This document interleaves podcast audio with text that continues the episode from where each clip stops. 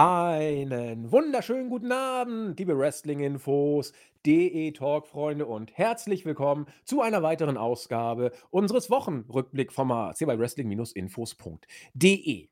Ja, eigentlich eine ganz normale Wrestling-Woche, die hinter uns liegt und immer wenn ich das so anmoderiere, kommt immer der Halbsatz, ja, aber eigentlich dann doch wieder nicht. Es sind einige interessante wie auch letzte Woche Geschichten und Geschichtchen abseits der eigentlichen Storylines ans Licht gekommen. Wie immer war Spaßvogel CM Punk daran beteiligt. Immer wenn es in den letzten Wochen zu solchen Aktionen kam, die im Kuriositätenbereich sich abspielten, war der gute Punk mit dabei. So auch diesmal. Wir werden darüber natürlich sprechen. Bei WWE gibt es neue funkelnde Gürtel. Wir werden darüber sprechen, ob das Ausfluss von Innovation ist oder ob das äh, eher Ausfluss von Resignation ist.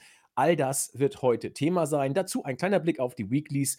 Nur ein kleiner, denn heute ist, ja, ich moderiere das ganz entspannt an, als ob nichts Besonderes ist. Dabei ist eigentlich doch ein kleines bisschen Historisches heute dabei.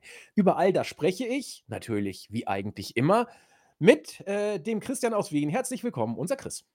Äh, wunderschönen guten Tag. Ja, äh, ich, ich habe normalerweise versuche ich irgendwas äh, loszulabern, aber ich denke, wir wollen die Katze aus dem Sack lassen. Deswegen einfach mal einen wunderschönen guten Tag und ich überlasse dir die Präsentation. Wir wollen die Katze aus dem Sack lassen. Also ihr seht schon, wenn Chris so nervös reagiert bei der Anmoderation und sich gar nicht traut, irgendwie jetzt viel von sich zu geben, dann ist irgendwas anders. Und tatsächlich, heute ist wirklich was anders. Wir haben einen Gast und er ist, wenn ich recht informiert bin, zumindest äh, akustisch das erste Mal bei uns zu hören. Er war äh, auf YouTube früher in den Kommentaren ab und zu und ich hatte schon die große Freude, mit ihm auch schon Podcast aufzunehmen. Ähm, er ist eigentlich de facto von der Konkurrenz aber ich heiße einfach nur einen guten Kumpel bekommen. Herzlich äh, willkommen, herzlich willkommen von der Konkurrenz von Spotify. Der Tobi ist da. Herzlich willkommen. Ja, äh, das war ein, ein riesiger Bogen. Ich, normalerweise bin ich ja der, der den anderen den roten Teppich ausrollt. Mir rollt niemand den Teppich aus, deswegen ich, ich mache mal einen Schritt nach dem anderen. Hallo, ich bin der Tobi. Ich freue mich sehr, dass ihr mich eingeladen habt. Ja, und äh, ich mache auch ab und zu Podcasts und ja, Konkurrenz, also der Andi, der Jens, wir quatschen eigentlich auch so untereinander. Deswegen das Konkurrenzdenken äh, gibt es hier eigentlich gar nicht so. Und ich habe dir gesagt, Andi, ich komme bei euch vorbei. Wir haben das bestimmt schon seit ein, zwei Jahren haben wir gesagt, oh, vielleicht klappt's, vielleicht klappt's. Und heute ist es soweit. Heute habe ich gesagt, komm, äh, wir, wir packen es. Und ja, hier bin ich und freue mich auf einen Talk. Äh, es gibt ja mehr als genug, worüber wir sprechen können. Die Wrestling-Welt dreht sich ja sehr rasant. Und ich freue mich, dass wir das das erste Mal in dieser Konstellation hier bei Wrestling Infos machen können.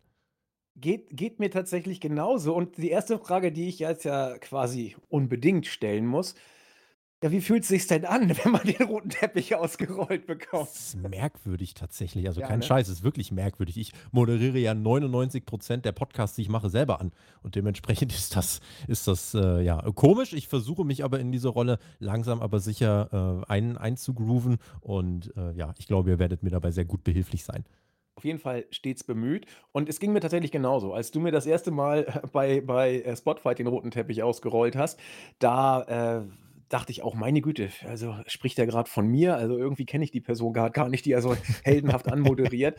Aber äh, im Laufe der Zeit geht es. Ja, was, was haben wir vor? Ich habe es ja schon gesagt, die Themen der Woche. Ähm, wenn wir Tobi schon dabei haben, es fühlt sich jetzt schon an, als ob es irgendwie äh, immer das so gewesen wäre, dass er da ist, komischerweise, als ob es das erste Mal ist, dann wollen wir ihm aber auch mal ähm, viele Redeanteile heute geben. Ab der nächsten Woche ist alles wieder wie normal und äh, dann sind es nur Chris und ich, aber wie gesagt, wenn der Gast da ist, dann soll er auch ein bisschen bei uns im Fokus stehen. Äh, zumal man weiß nicht, vielleicht bin ich ja auch bald mal wieder bei dir. Also da muss man ja auch ein gutes, hm. ein gutes, gutes Bild und einen guten Eindruck hinterlassen. Ich habe schon gesagt, CM Punk war diese Woche backstage bei Raw zu Gast. Komische Geschichte. Er war ähm, als Kommentator unterwegs, war im Flugzeug zurück, hat zufällig, so wurde es übermittelt, im Flugzeug ähm, WWE-Kollegen getroffen, die auf dem Weg zur Show in Chicago waren.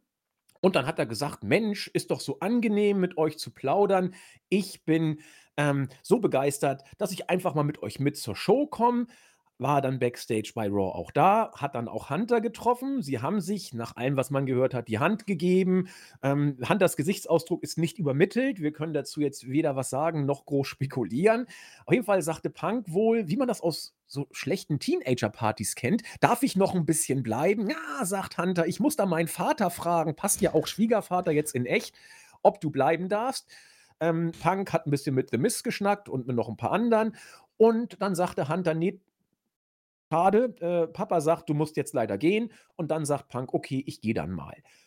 Kuriose Geschichte, wenn man die Hintergrundstories weiß, was Punk ähm, bei WWE Anfang 2014 erduldet hat, erleidet hat, dass er die Company verlassen hat, dass es juristische Streitigkeiten bis Schlammschlachten gab, dann bei AEW die Geschichten in letzter Zeit, dass er da wieder zurück will, da wirkt es doch ich sag mal, interessant, dass er dann backstage bei Raw auftaucht.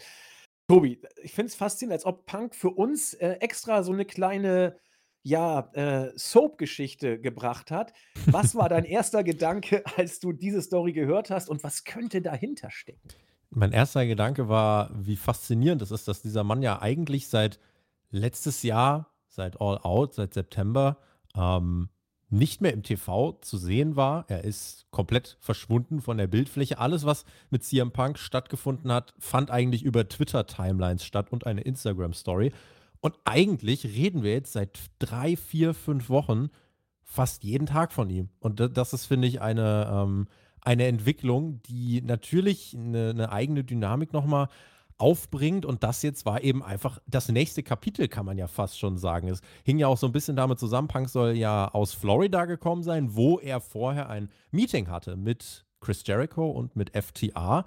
Das ist so auch der nächste Schritt in Richtung ja, Versöhnung gewesen. Das soll auch ganz gut gelaufen sein. Dann ging es eben zurück mit dem Flugzeug von Florida nach Chicago und da saßen eben ein paar WWE-Kollegen drin und mit denen hat er sich gut verstanden und gequatscht und hat dann gesagt, ah naja, Chicago, guck mal, ist ja vor meiner Haustür, da komme ich noch mal ein bisschen mit zu euch und hat dann eben auch ja, Aussprachen gemacht, wie es heißt, hat sich mit The Miss, ja, da war wohl noch so ein bisschen äh, Rest-Heat, das hat man äh, beiseite geschoben und eben auch mit Triple H gab es einen wohl lockeren Handshake, wie es heißt, und dann eben relativ schnell die Ansage, ja, mit, nach Rücksprache mit der Security und eben mit Vince McMahon, ja, nee, äh, wir würden dich mal bitten, jetzt zu gehen weiß nicht, also die große Diskussion ist ja jetzt, hat Punk das gemacht, um äh, Tony Khan eins auszuwischen? Hat er das gemacht, äh, weil er dringend zurück zu WWE will? Tatsächlich bin ich in dem Fall eigentlich sogar der Meinung, dass wir einfach mal alle die Füße stillhalten können, denn ich glaube, es war das, was es war. Punk war in Chicago, WWE war in Chicago, er hat halt vorbeigeschaut und ich weiß nicht, ob da der ganz, ganz große Gedanke dahinter war, oh, jetzt wische ich noch mal den anderen eins aus. Er weiß natürlich, dass er sich damit in den Nachrichten hält. Ähm, das ist sehr, sehr clever und das ist eine seiner ganz, ganz großen Stärken. Aber ich würde zumindest jetzt hier nicht reininterpretieren, ah, es war der nächste äh, Teufels-Move vom Teufelskerl CM Punk. Das war auch das, Chris, was wir ja angesprochen haben in der letzten Woche. Ähm, man weiß eben nie so genau, Pokert Punk, hat er da Hintergedanken? Will er sich interessanter machen oder nicht? Oder ist er einfach, das klang bei Tobi so ein bisschen an, ist er einfach Punk, der macht, wonach ihm ist und zu welchen Konsequenzen das führt, das überblickt er vielleicht gar nicht auf dem ersten. Gibt ja keine Konsequenzen. Eben. Ne? Sorry, ne? dass ich da unterbreche, aber das ist halt, gerade wenn du Tony Khan als Boss hast, du kannst eigentlich in einen Podcast gehen, deine Company, also AEW beerdigen, du kannst dein Standing beerdigen, äh, du kannst zu einer anderen Liga gehen. Es passiert ja nichts. Also äh, Tony Khan ist jetzt nicht dafür bekannt, dass er rigoros durchgreift. Also als es hieß, dass Dex Howard seinen, seinen Podcast runternimmt, war er ja fast schon erstaunt, weil, oh, okay, scheinbar, scheinbar gab es da ja doch irgendeine Ansage, aber Tony Khan ist nicht dafür bekannt, dass er die ganz, ganz klaren roten Linien zieht, ehrlicherweise. Nee, da wollte ich auch gerade das, äh, die berühmte Backstage-Schlägerei ähm, ansprechen, wo Tony Khan ja so wie ein kleiner Junge daneben saß, als äh, Punk in mhm. der, Backsta in der, in der Pressekonferenz schon äh, interessant auftrat und dann Backstage es zum Handgemenge kam. Also Tony Khan gilt ja wirklich als jemand, äh, der als Chef der langen Leine in Anführungszeichen äh, bekannt ist. Böse Zungen sagen, manche tanzen ihm auf der Nase rum. Soweit würde ich definitiv nicht gehen. Äh? Aber er lässt seinen Workern schon Freiheiten, die etwas weiter gehen, äh, als sie bei Vince McMahon, sag ich mal, äh, denkbar wären. Aber ähm, Punk, und da würde ich tatsächlich noch mal kurz darauf eingehen wollen, zumindest andeuten. Punk macht ja, was er will. Mal hat es Konsequenzen, mal nicht. Und ich habe das Gefühl, beides scheint ihn nicht so sehr zu jucken. Also, ähm, er ist Punk, ein Stück weit Real-Life-Character, ein Stück weit weiß er mit den Medien zu spielen und das auch zu inszenieren. Aber ich habe das Gefühl, ähm, Tobi, bei allen was Punk macht, äh, du kannst dir sicher sein, du kriegst immer Punk, egal was es ist. Ja, gerade wenn du ihm eine lange Leine lässt. Ja. Wie gesagt, lässt ihn eine lange Leine und die Leine äh, hat halt bis Raw gereicht, ja. Also die, die ging halt eben bis, äh, bis zur Arena dann. Punk ist natürlich ein, ein sehr umstrittener, polarisierender Charakter. Ich glaube, das weiß er auch. Ist auch ein Hitzkopf einfach. Ja? Also wenn man seine Karriere verfolgt, ist ja bei weitem jetzt nicht die erste kuriose Geschichte, von der er Teil ist. Ähm, ich glaube aber am Ende des Tages kann er trotzdem, ja, wenn ihm irgendwas entsprechendes in Aussicht gestellt wird, glaube ich schon, dass es ein smarter Businessmann ist. Also es muss ja einen Grund geben, dass er WWE 2014 verlassen hat. Danach trotzdem jahrelang redet alles über ihn. Er kommt bei AEW zurück 2021 zum größten Pop der Company-Geschichte. Dann fällt er jetzt schon wieder Monate aus, über ein halbes Jahr und schon wieder reden alle über ihn, obwohl er eigentlich offiziell von sich nichts zu irgendwie Wrestling verliert. Und das ist halt schon das Spannende. Und deswegen glaube ich, dass für AEW so, ja, so kontrovers es ist, ja, äh, steckt für AEW auf jeden Fall sicher auch eine, eine Chance drin. Denn wenn man sich AEW insgesamt gerade anschaut, so diese eine große Figur, diese eine tragende Säule, finde ich, fehlt halt schon gerade noch. Und ich glaube, Punk kann dem Produkt dann eben gut tun. Aber was in dem Rahmen wichtig ist, Tony Khan muss halt irgendwann anfangen, die roten Linien klar zu ziehen. Also, wenn ich Punk jetzt wieder zurückbringe und eigentlich alle damit rechnen, dass es Backstage wieder Drama geben wird und das Drama kommt und es passiert wieder äh, dann der ganz, ganz große Knall und dann kommt er wieder zurück und so weiter. Ähm, das wird nicht funktionieren. Also, das wird Tony Khan auch dem Roster gegenüber nicht vermittelt bekommen, sondern es muss jetzt ganz klar die Aussprache geben, auch die Backstage-Entschuldigung von Punk, dass allen klar ist, okay, der weiß, dass er einen Fehler gemacht hat, er kommt wieder. Und alle bei AEW wollen nicht, dass die Verpflichtung von CM Punk, wenn man irgendwann mal auf die lange, lange Historie von AW zurückguckt, dass das als der Knacks wahrgenommen wird. Alle wollen das vermeiden, alle Beteiligten. Und dafür muss man jetzt eben ein paar wichtige Schritte gehen, auch aufeinander zugehen. Punk, AEW, die anderen Beteiligten. Und dann kann man, glaube ich, aus diesem großen, kontroversen Pool vielleicht auch für die Zukunft viel Erfolg schöpfen. Es hängt ja jetzt schon auch viel Geld dran, wie gerüchtet wird. Ja, das, das ist, glaube ich, auch ein Faktor. Und Stichwort Geld.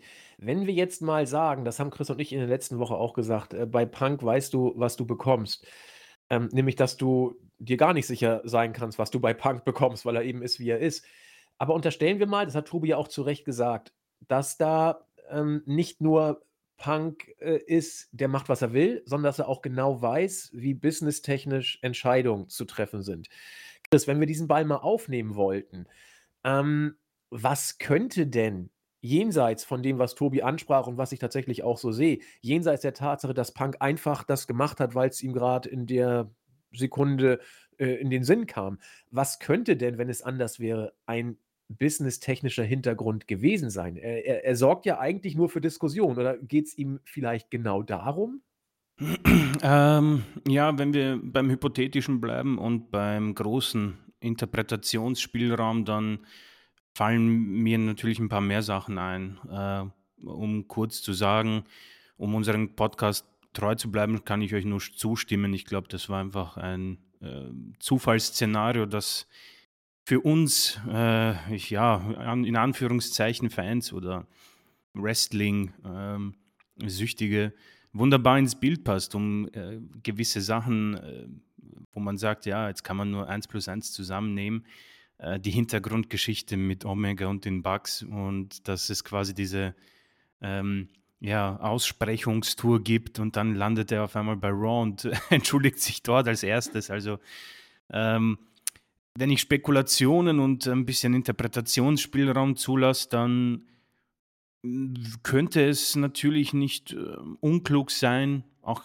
nachdem das Ganze von dir angesprochen mittlerweile auch schon länger her ist, bald zehn Jahre, ähm, vielleicht ist er auch irgendwo erwachsener geworden, sagte er, nachdem vor einem Jahr er mhm. bei der Pressekonferenz ausgerastet ist. Aber vielleicht denkt er sich, weißt du was, wenn, wenn das Ganze hier schon sich so präsentiert, dann spreche ich ein Wort mit Triple H und ähm, check mal die Lage ab. Also schüchtern ist der Mann ja sicher nicht, ja. Ähm, und äh, um zu sehen, was hat sich dann möglicherweise am anderen Ende der Welt, sprich WWE, verändert. Ja? Der, er wird es ja auch mitbekommen haben, dass Vince eine Zeit lang weg war und Triple H offenbar noch Creative Kontrolle hat und einfach mal zu hören, was sie, welche Worte wird Triple H nennen, was sind so die, wie ist das, wie ist das Klima, ja, man, man spürt das wahrscheinlich einfach auch so, wenn man in den Raum kommt und ob das mit Miss jetzt wirklich stimmt, dass die sich irgendwie nicht äh, schmecken konnten, wunderbar. Ich, es kann natürlich sein, dass er auch einfach, äh, dass es ihn vielleicht sogar stört. Also man weiß ja nicht. Äh, es wurde von, von, dir angesprochen, Tobi, er ist ja ein Hitzkopf, ja. Und diese Pressekonferenz und all diese, auch dieser Podcast mit Cold Cabana, ja, das ist ja auch alles irgendwie Hitze des Gefechts äh, genannt worden. Wie viel da stimmt und nicht stimmt, das, das weiß CM Punk äh, und WWE nur selbst.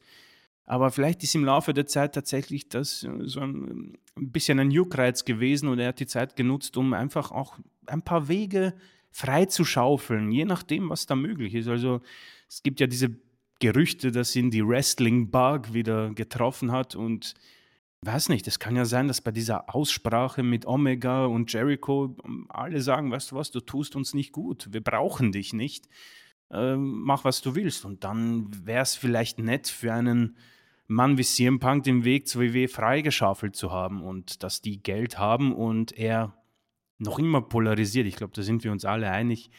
Äh, das würde dann eventuell Sinn machen. Nichtsdestotrotz, nüchtern gesagt, ich glaube, da ist absolut nichts dahinter. Der Zufall wollte das.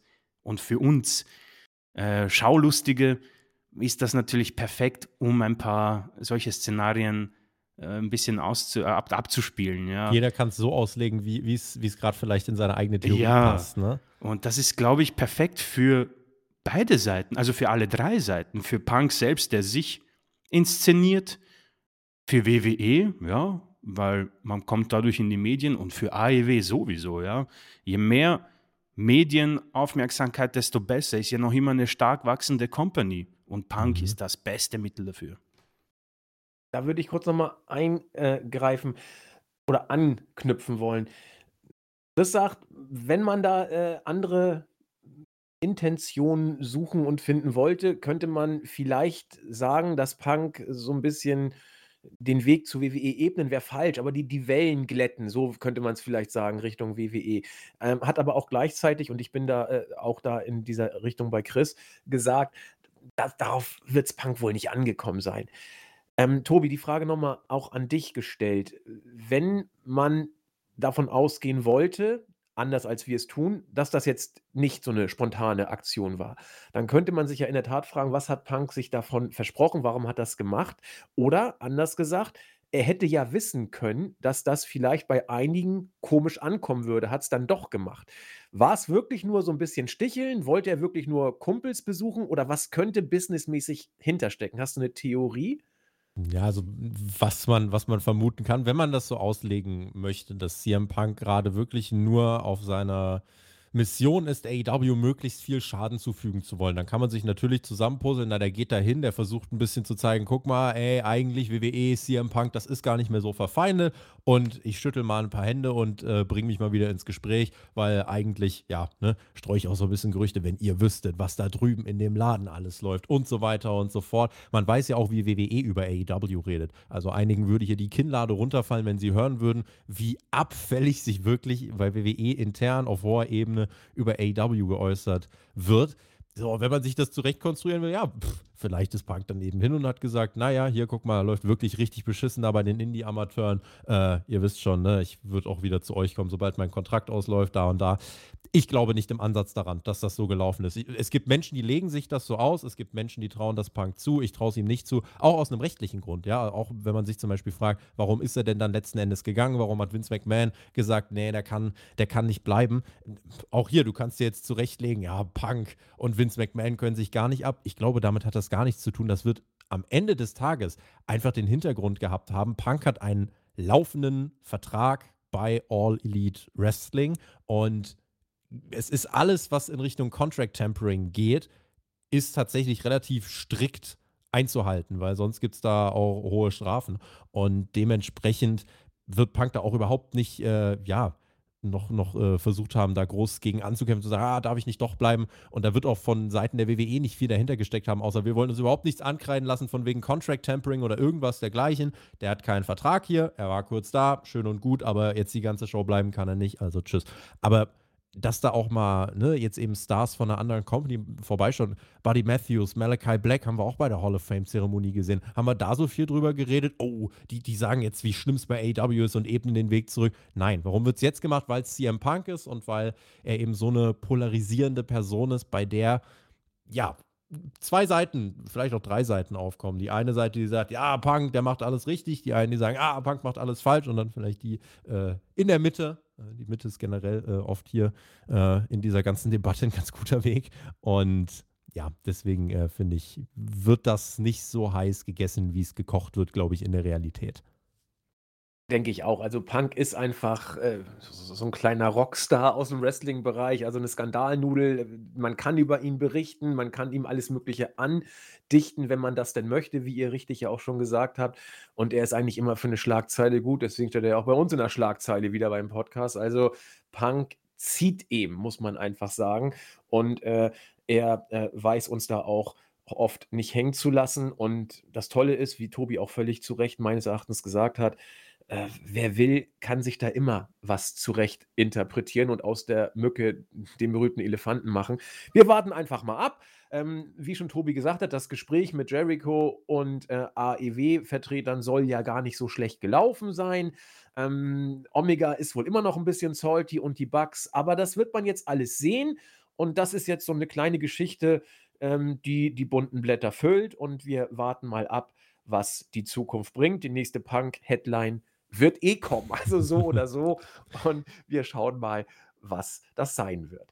Ja, diese Raw-Ausgabe hatte nicht nur CM Punk als Headline, sondern Hunter hat uns einen neuen Gürtel präsentiert. Ganz interessant. Er hat gesagt, jetzt ist ja bald der Draft und da weiß man nie so genau, was passiert. Roman Reigns ist einer der besten Worker aller Zeiten und er wird äh, auch dieser Regentschaft nach wie vor alle Ehre machen. Und egal was passiert, er wird diese Titel mitnehmen als Champion. Aha. Und weil er beide Titel mitnehmen wird und er beide Titel hält, machen wir einfach Folgendes. Wir machen für Raw einen neuen Heavyweight Championship Titel, der ausgefochten werden kann. Jetzt frage ich mich, was bedeutet das? Ist das äh, sowas wie eine juristische Entwertung des zweiten Titels, den Reigns hat? Wird ein dritter Titel eingeführt, den Reigns sich vielleicht auch noch holen kann? Äh, traut man sich nicht, Reigns einen Titel abzunehmen, weil das vielleicht an seinem historischen Standing und an der möglicherweise rekordträchtigen, zumindest 1000 Tage Titelregentschaft, die ja nicht der absolute Rekord ist, beileibe nicht und bei weitem nicht. Aber vielleicht will man da keinen Schatten rauffallen lassen auf diese Regentschaft? Oder fällt WWE einfach nichts ein? Will man einfach einen neuen Titel reinbringen? Das hat mich einfach, als ich das gesehen habe, brennend interessiert. Gott sei Dank haben wir Tobi jetzt mal hier. So oft kriegen wir ja nicht einen neuen Titel. Ähm, deswegen interessiert mich Tobis glänzende Meinung zum glänzenden Titel.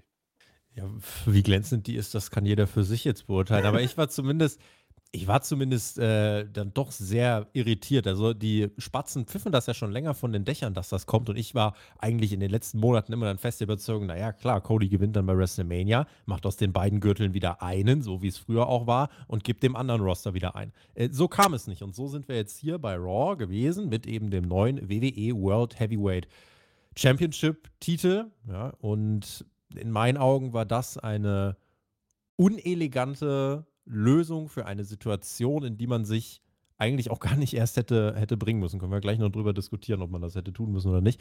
In jedem Fall, ja, du hast eigentlich den Undisputed Universal Champion, der jetzt aber Roman Reigns, der jetzt eigentlich doch nicht mehr so undisputed ist, weil es ja jetzt doch wieder einen anderen World Title gibt und ja, klar, WWE muss das Problem ja irgendwie adressieren, denn du hast halt so ein paar Events im Jahr, da wirst du um diese Nummer nicht rumkommen. Ich erinnere zum Beispiel an den Money in the Bank Koffer. Wollen wir uns dieses Jahr wieder eine Story aus dem Finger saugen, warum der für einen US-Titel oder so eingecashed wird und nicht gegen Roman Reigns? Nee, für all solche Szenarien brauchst du halt jetzt diesen zweiten Titel. Und gerade wenn du einen Roster-Split jetzt im Zuge des Drafts vielleicht wieder etwas deutlicher durchziehen möchtest, erkenne ich schon im Grundsatz, warum es eben diesen zweiten Gürtel braucht, weil du eben auch in der anderen Show, wo Roman Reigns nicht landen wird, möchtest du diesen einen Preis haben, auf den es hinarbeitet. Aber die ganze Einführung, die ganze Präsentation hat dieses Gold in meinen Augen so sekundär schon wirken lassen. Seth Rollins hat es mit seiner Promo noch versucht zu retten. Das ist der Titel der Arbeiter und nicht der Part-Timer.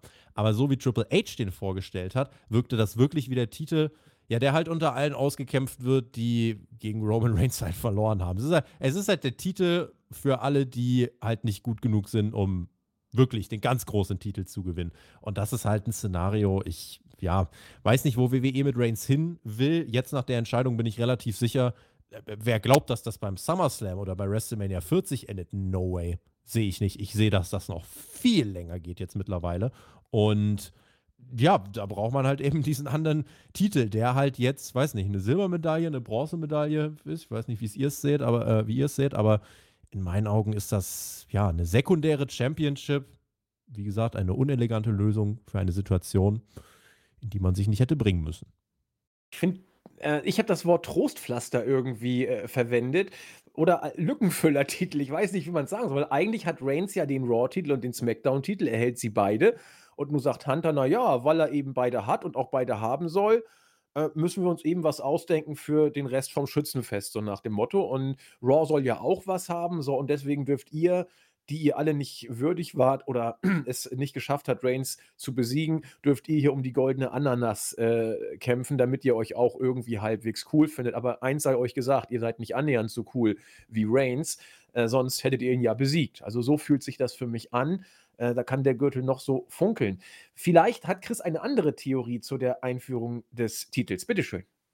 Oh, äh, ich befürchte nicht. Ähm, ich finde es sehr spannend, wie man das Ganze versucht hat zu lösen, denn die Promo von Triple H, äh, ich möchte mal nicht behaupten, äh, was ich nicht weiß, aber ich glaube schon, dass das nicht sehr viel, dass der nicht sehr viel Skript bekommt. Das heißt, ich denke mal, in dieser Promo steckt sehr viel Wahrheit und das ist etwas, was ähm, für einen neuen Titel ein Genickbruch ist, beziehungsweise alle, die geil auf diesen Titel sind. Ja. Er sagt, äh, der Deal, den Roman Reigns sich erarbeitet hat, ist etwas, was ich selbst auch gemacht hätte, aber es ist für WWE scheiße und es ist für die Fans scheiße, deswegen brauchen wir jetzt was anderes. Und so machst du es dir schon sehr, sehr schwer, ähm, den Titel wertvoll zu gestalten. Ich meine, WWE ist jetzt in den letzten Jahren nicht wirklich bekannt dafür gewesen, Titel entsprechend zu präsentieren. Ähm, Stichwort Women's Tag Team Titel und 24-7. Ähm, United States und Intercontinental, vor allem letzterer, das funktioniert gar nicht mal so schlecht. Man hat die Bar oder die Latte auch nicht sehr hoch gelegt in den letzten Jahren. Ähm, dementsprechend ist das gar nicht mal so übel. Aber ich, ich weiß nicht, ich möchte nicht immer negativ sein, nur muss man da halt äh, schon viel hinterfragen. Äh, Tobi hat auch schon angedroht äh, fast, ja, dass wir, dass WWE vielleicht sogar auf Platz 1 geht der Regentschaft, denn sind wir uns ehrlich, jetzt gibt es grundsätzlich schon keinen großen oder kein großes Hindernis. Nur frage ich mich auch, ähm, was hat das für einen Sinn? Was ist der Grund? Ähm, ich bin immer noch, auch unterstreiche das, was ich schon länger sage, dass WWE nicht unbedingt auf der Suche ist nach einem absolut neuen Superstar, denn ich kann mir gut vorstellen, dass Roman Reigns sich auch irgendwann verpisst nach Hollywood. Also, und jetzt ist er sowieso ein Part-Timer. Deswegen, warum willst du ihn so groß machen und eine Regentschaft von, keine Ahnung, wie viele sind das dann? 3000 Tagen, sechs Jahre, keine Ahnung.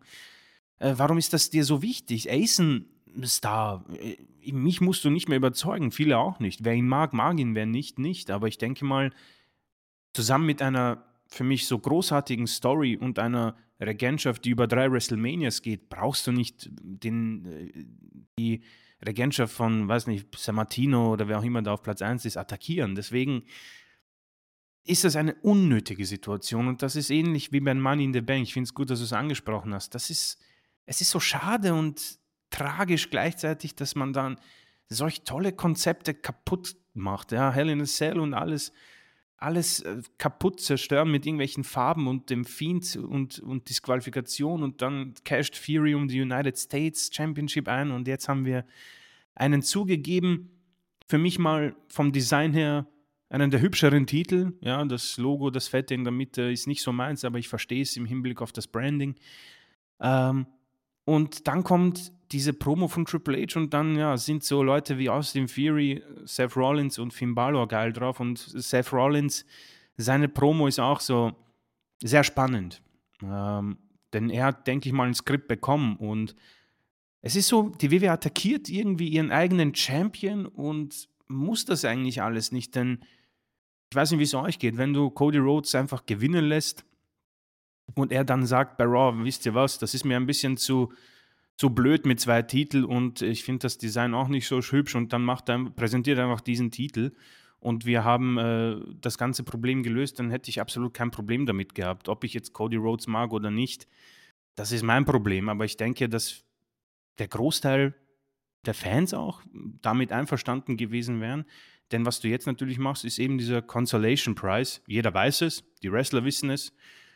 Und die Inszenierung, da bin ich einmal sehr skeptisch. Ähm, ich hätte es anders gemacht. Ich hätte den Draft genutzt und Gunther mit der Intercontinental Championship nach Raw geschickt und dort, ähnlich wie damals, als Brock Lesnar nie da war, den niemand angeprangert hat, ähm, Seth Rollins Intercontinental Championship Raw Tour war fantastisch, hat mir gefallen. Gunther ist definitiv äh, in der Lage, so ähnlich äh, diesen Titel zu präsentieren und vielleicht hätte man es geschafft, an alte Zeiten anzuknüpfen, wo dieser Titel eben den Weg geebnet hat. Ja. So hat man jetzt drei World Title, hat das Problem ja eigentlich ja, nur so halbwegs gelöst. Das ist mh, mm, ein, ein bisschen ein fader Beigeschmack und ja, die Inszenierung, die, die macht mich sehr stutzig und ähm, ich sehe auch nicht wirklich ein, ein, äh, eine gescheite Lösung dafür. Man möchte das in einem Monat, glaube ich, bei, in Saudi-Arabien lösen. Mhm. Äh, wer auch immer es wird, vor allem Seth Rollins, der selbst auch gesagt hat, ja, keine Ahnung, ich habe eigentlich gegen Roman Reigns nie verloren, aber wisst ihr was, ich werde diesen Titel antreten und nicht Roman Reigns attackieren. Also das wirkt schon sehr äh, sehr fad, sehr, sehr, wie soll ich sagen, äh, faul, was ich auch benutze, das Wort bei WWE. Und sehr, sehr schade, denn man, man musste es nicht. Also ich glaube nicht, dass Roman Reigns diese Rekordregentschaft braucht. Er ist der Guy, hat eine super Story und man hat das Ende eigentlich gehabt, ja, bei Romania. Das war ideal. Also verstehe ich nicht wirklich, dass man sich in so eine Bredouille hätte bringen müssen. Er wäre, er wäre dann als eigentlich auf dem Höhepunkt, als der starke Endboss rausgegangen, der am Ende mit Cody nochmal den nächsten Babyface Topstar generiert hätte. Und ich frage mich genau wie du, Chris, was ist der Hintergrund? Und wenn man so ein bisschen ja, sich durch die Berichte liest und nachhört und fragt und noch mehr liest und so weiter, dann kommt man relativ schnell darauf, dass das WWE so ein bisschen ein Dorn im Auge ist, dass eben diese Titelhistorie immer noch geprägt wird von ja, diesen ganzen alten Stars. Und das eben, weil man ganz oft eben jahrelang eine Politik hatte von, ja, Titel wechselt halt alle vier, fünf Monate. Jetzt äh, hat sich das unter Triple H ja geändert. Wir haben viele, viele lange Title Reigns. Mhm. Jetzt willst du eben solche Leute wie Hulk Hogan und so weiter auch dann doch mal hinter Reigns bringen. Und ich habe die Liste gerade mal offen. Also wir haben, äh, ja, Reigns jetzt gerade da mit seinem Run und zum Beispiel Hulk Hogan, der wäre mit 1474 Tagen da müssten wir noch mal ein bisschen, nur anderthalb Jahre müssten wir noch durchhalten, dann hätte man den. Danach hätten wir Bob Backlund mit 2135 Tagen und dann Bruno Sammartino mit 2800 Tagen. Also ob es so lange geht, weiß ich nicht.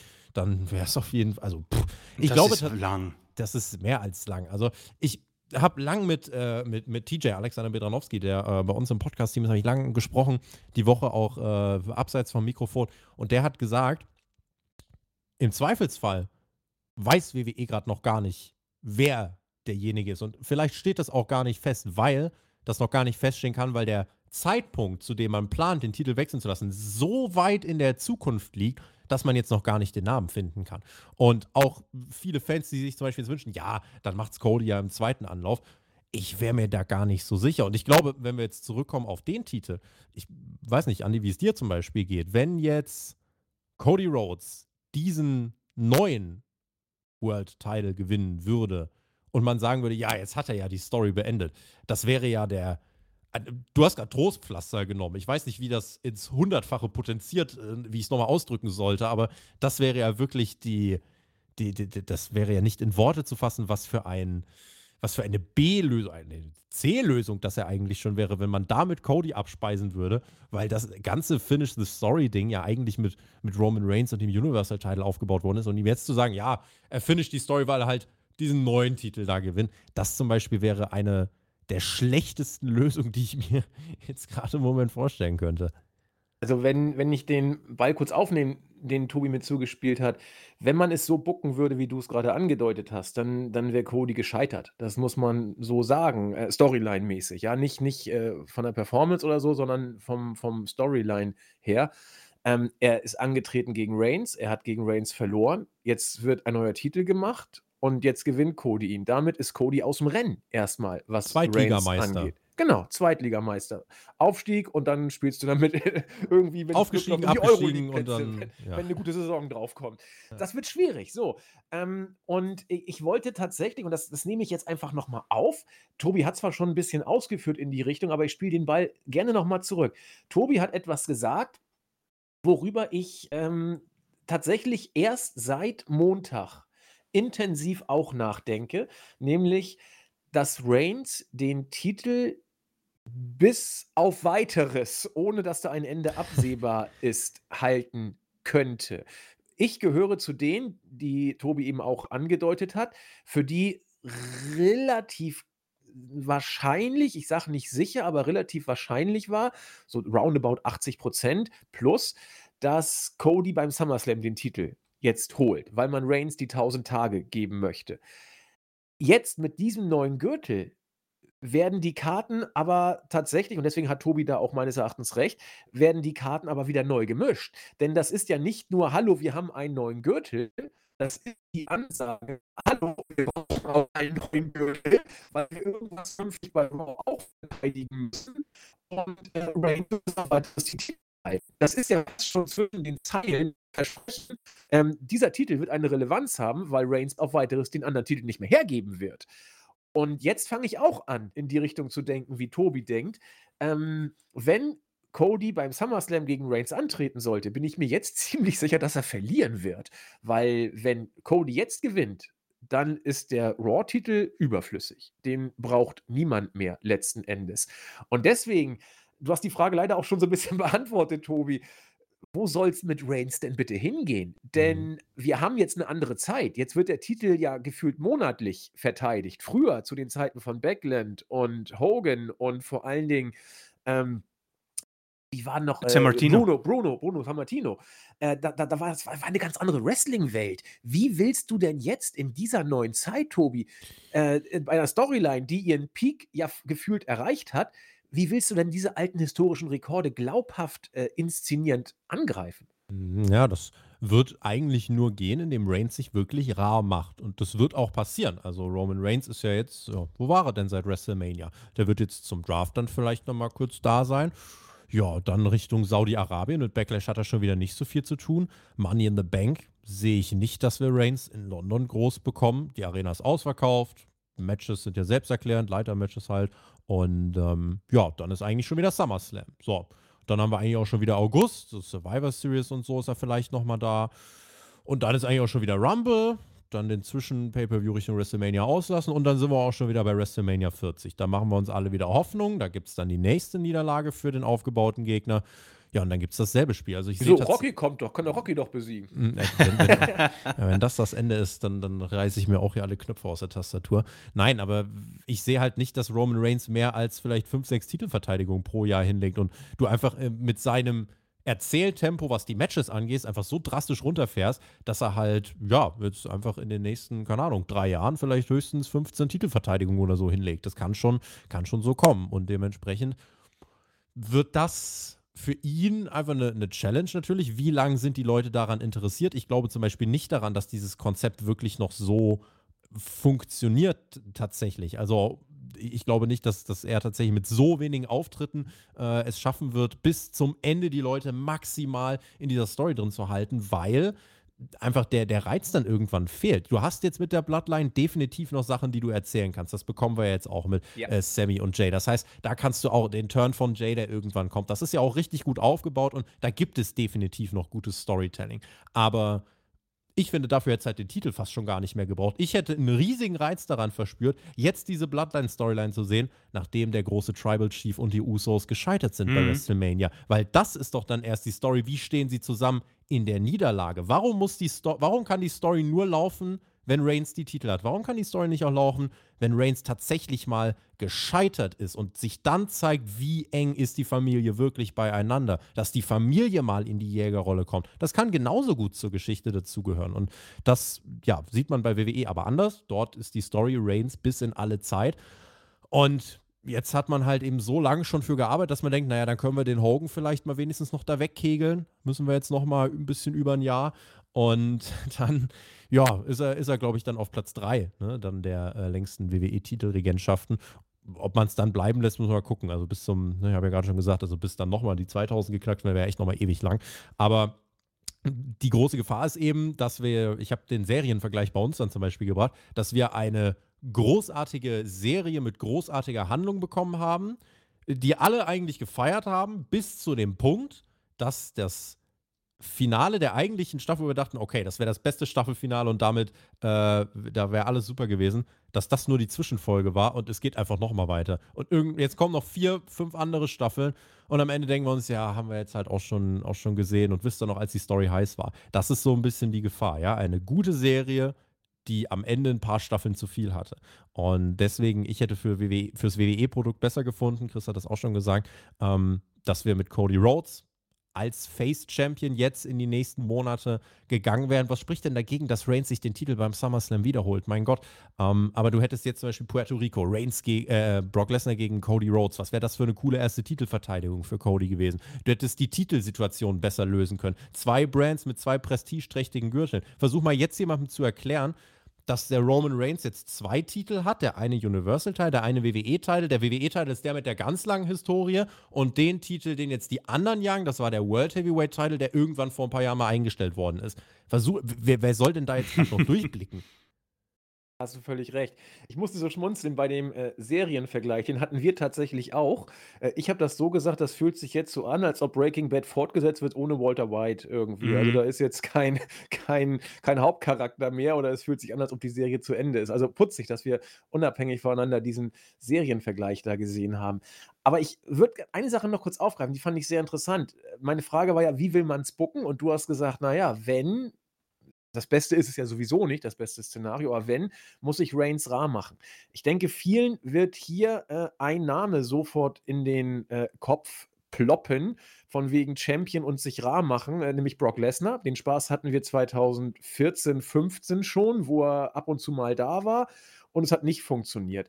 Komischerweise glaube ich, dass es mit Reigns besser funktioniert, weil diese Bloodline-Geschichte mit Paul Heyman als Sprachrohr besser funktioniert, weil sie einen Aufhänger hat, im das Moment zumindest. Gefehlt, ja.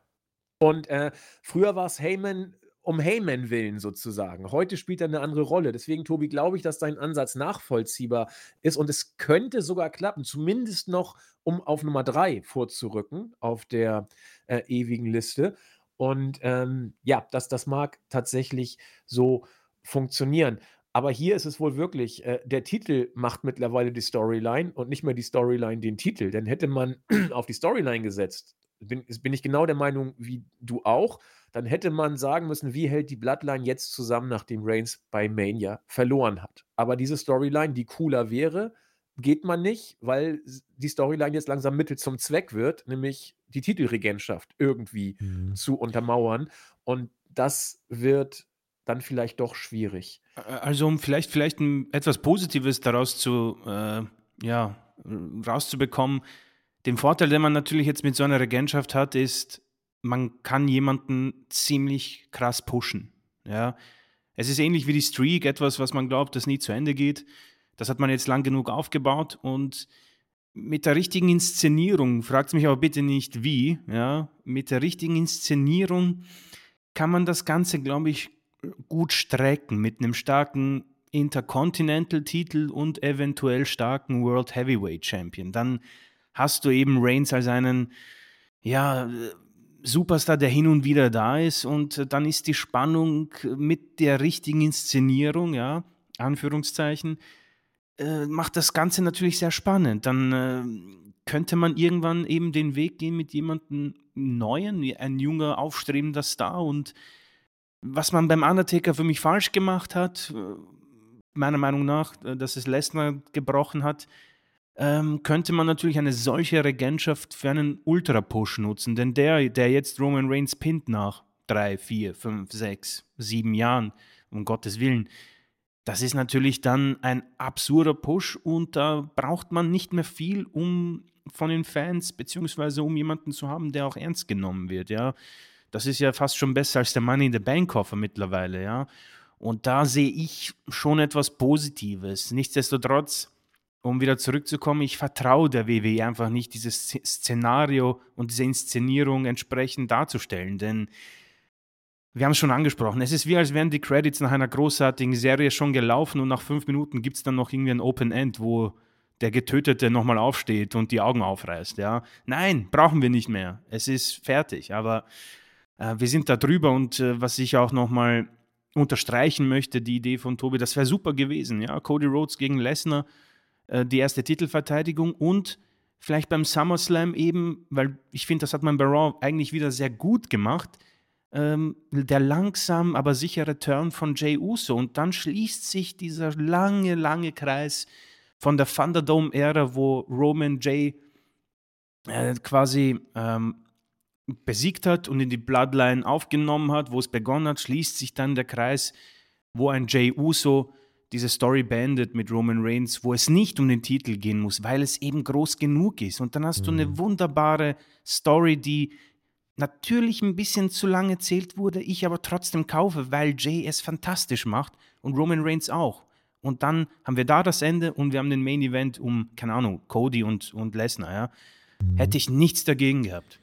Ich will vielleicht in dem Fall auch nochmal konkret versuchen äh, zu benennen, warum ich auch dieses Risiko so groß einschätze. Denn was jetzt auch aus deiner Erklärung ersichtlich geworden ist, hätte Reigns den Titel verloren. Wir hätten viele Möglichkeiten gehabt, wie sich viele Storylines, eben auch die nicht die Bloodlines sind, hätten entfalten ja. können. Ja, und jetzt hast du halt so ein bisschen das Risiko, dass das Ganze auch die Entwicklung bremst. Ja, also dass Reigns als Champion gewisse Entwicklungen ausbremst die eigentlich besser gewesen wären, wenn sie jetzt kommen würden. Und das große Risiko, was damit einhergeht, was bringt es uns, wenn Reigns dann irgendwann 1800 Tage Champion war, aber es keinen mehr interessiert? Also was, wenn, wenn wir irgendwann an dem Punkt wir sagen, ja, ja, Reigns halt, so, keine Ahnung, jetzt hat er den nächsten besiegt und dann kommt irgendwann einer und besiegt Reigns und ach gut.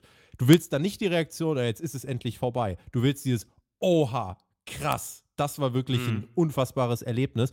Und je länger du es machst, umso schwieriger wird das. Jetzt bei Cody, das wäre der ideale Moment gewesen. Der Typ hat seine erste Chance gegen Reigns gekriegt. Er kommt als gemachter Star zurück. Das Argument, Cody muss auf seiner Heldenreise scheitern, lasse ich nicht zählen. Der Mann hat 16 Jahre Heldenreise hinter sich.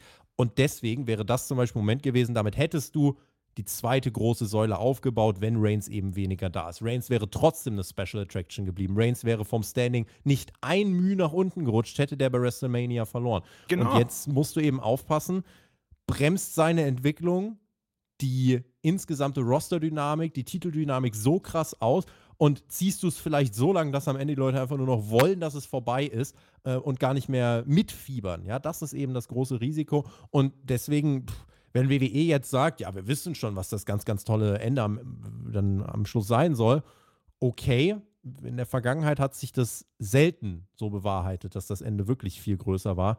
Aber das können wir erst beurteilen, wenn es vorbei ist. Also jetzt ist halt natürlich viel Spekulation. Wenn es dann wirklich so war, dann Hut ab, WWE, dann ist das ein, ein ja, mehr als Hollywood gewesen. Aber wenn es wirklich so kommen sollte, und das ist das Risiko, was ich noch mal benennen wollte, dass es eben ja mehr so ein, oh, wann ist es vorbei ist, statt ein, boah, ich fieber mit, das ist eben äh, der Knackpunkt. Ja, also man muss äh, aufpassen, dass man nachher nicht so endet äh, wie die New World Order, wo nachher dann alle sagten, ja danke Hogan, reicht dann jetzt langsam auch. Äh, auch Und dann der x-te Turn in der Bloodline. Genau. Ach, jetzt ist Jay doch wieder bei Roman. So, das, genau, das willst du vermeiden. Und, und da würde ich tatsächlich gerne genau an diesen Punkt anknüpfen, den ihr beide sehr schön gerade erörtert habt. Ähm, Chris sprach an, der langsame Turn von Jay, der jetzt langsam so ein bisschen aufgebaut wird, äh, in dieser Storyline. Wenn man es positiv sieht, kann man sagen, da ist Potenzial für eine längere Geschichte und alles ist Teil dieser Geschichte. Wenn man es negativ sieht, kann man sagen, dieser Turn hat sich schon mal angedeutet und Jay hat sich am Ende für die Bloodline entschieden. Er hat es ja auch diesmal bei den Weeklies wieder gesagt. I, I made my choice.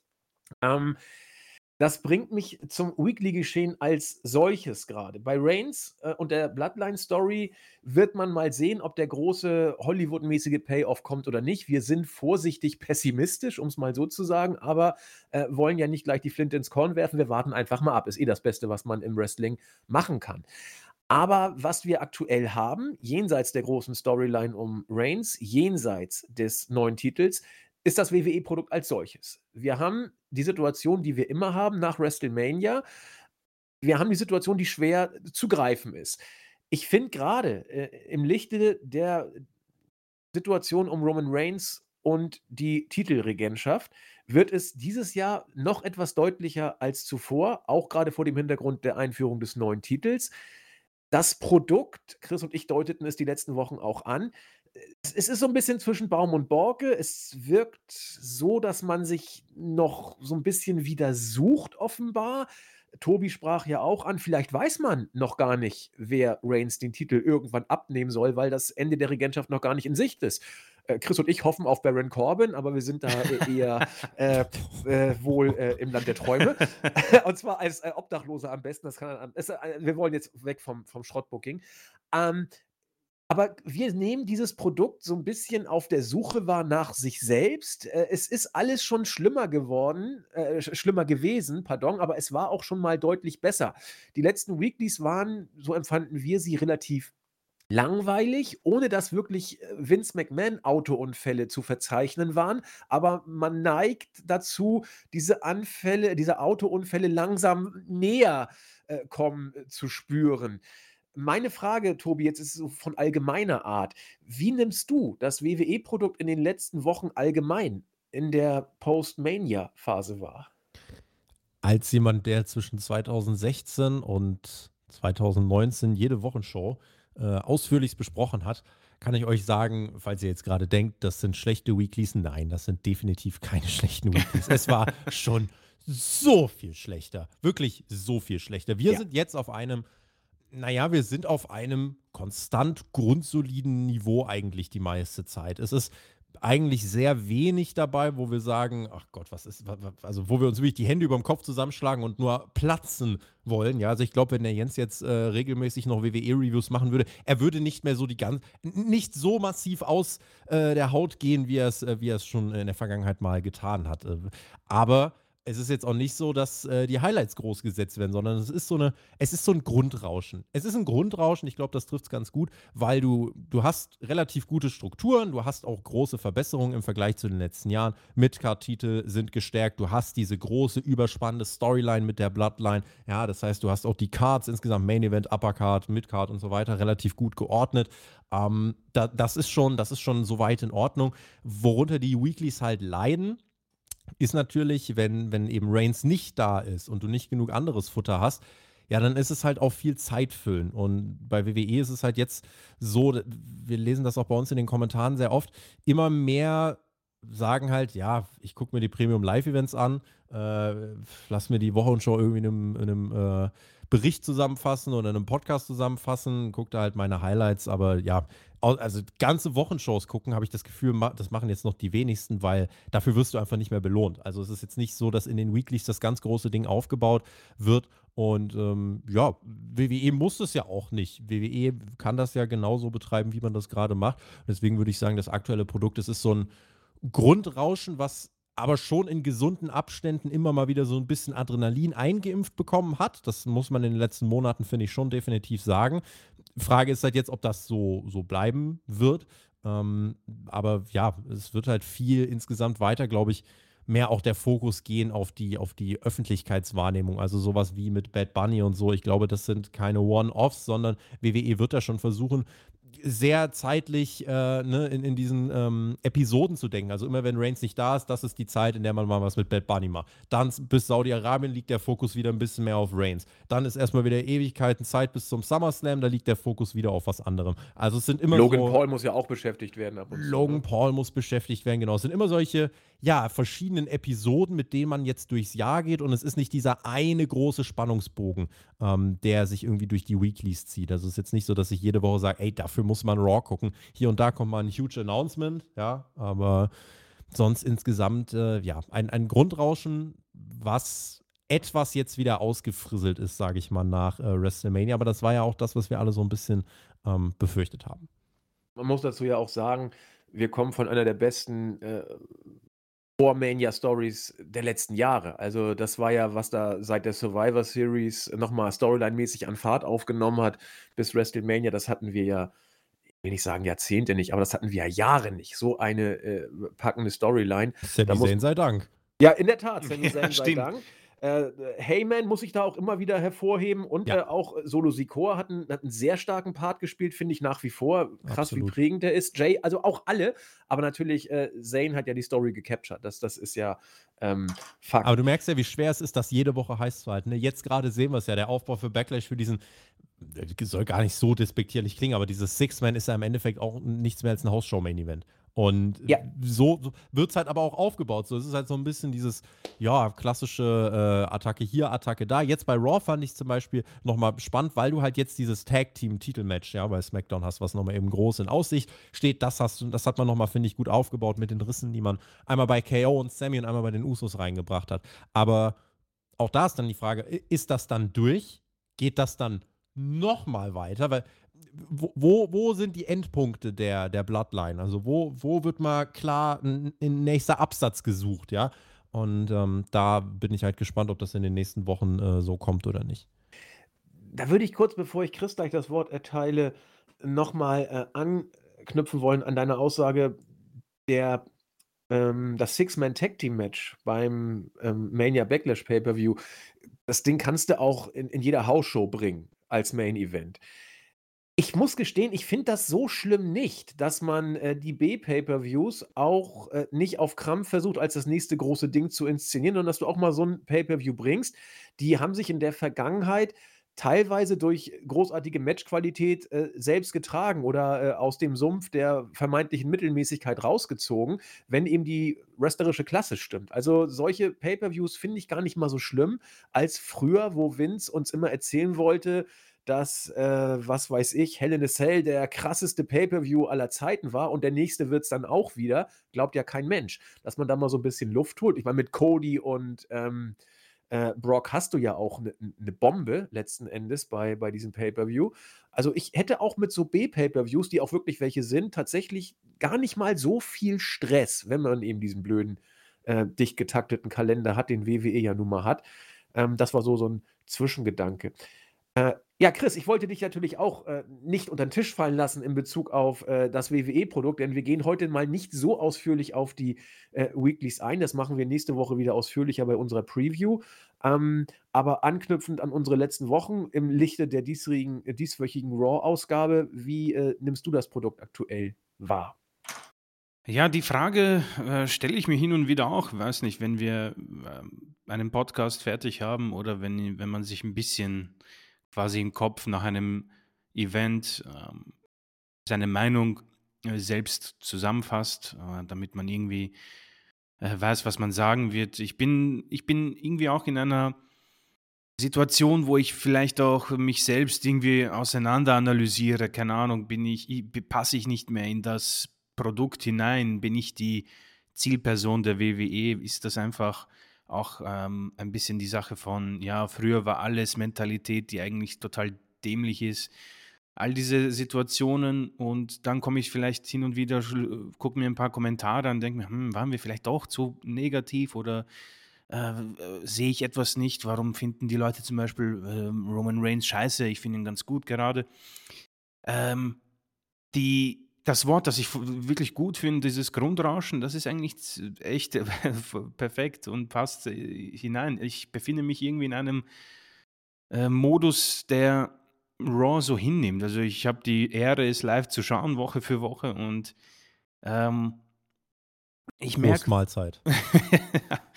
und ich merke, dass es einfach nie so ein Adrenalin äh, oder dass ich Bock drauf habe. Dass ich, ich erinnere mich früher, da hat man sich wirklich irgendwie, ich habe kaum es abwarten können. Ich erinnere mich, als, als der Nexus äh, den Ring zerdeppert hat und äh, Daniel Bryan Justin Roberts angespuckt hat, ich so, oh mein Gott, was wird jetzt passieren? Und wurde dann natürlich entsprechend enttäuscht. Und ich habe das nicht mehr. Und ich frage mich, warum ist das so? Verlange ich zu viel von WWE? Weil man muss auch sagen, es ist eine Serie vielleicht, die einfach, die müssen wöchentlich was Neues liefern. Es ist jetzt nicht so, okay, weiß nicht, Futurama, ja, eine Staffel hat 20 Folgen, dann machen wir erstmal fünf Jahre nichts oder so, ja. Die müssen wöchentlich, wöchentlich kommen und das, das immer was Neues zu finden und es entsprechend gut zu inszenieren, muss furchtbar sein.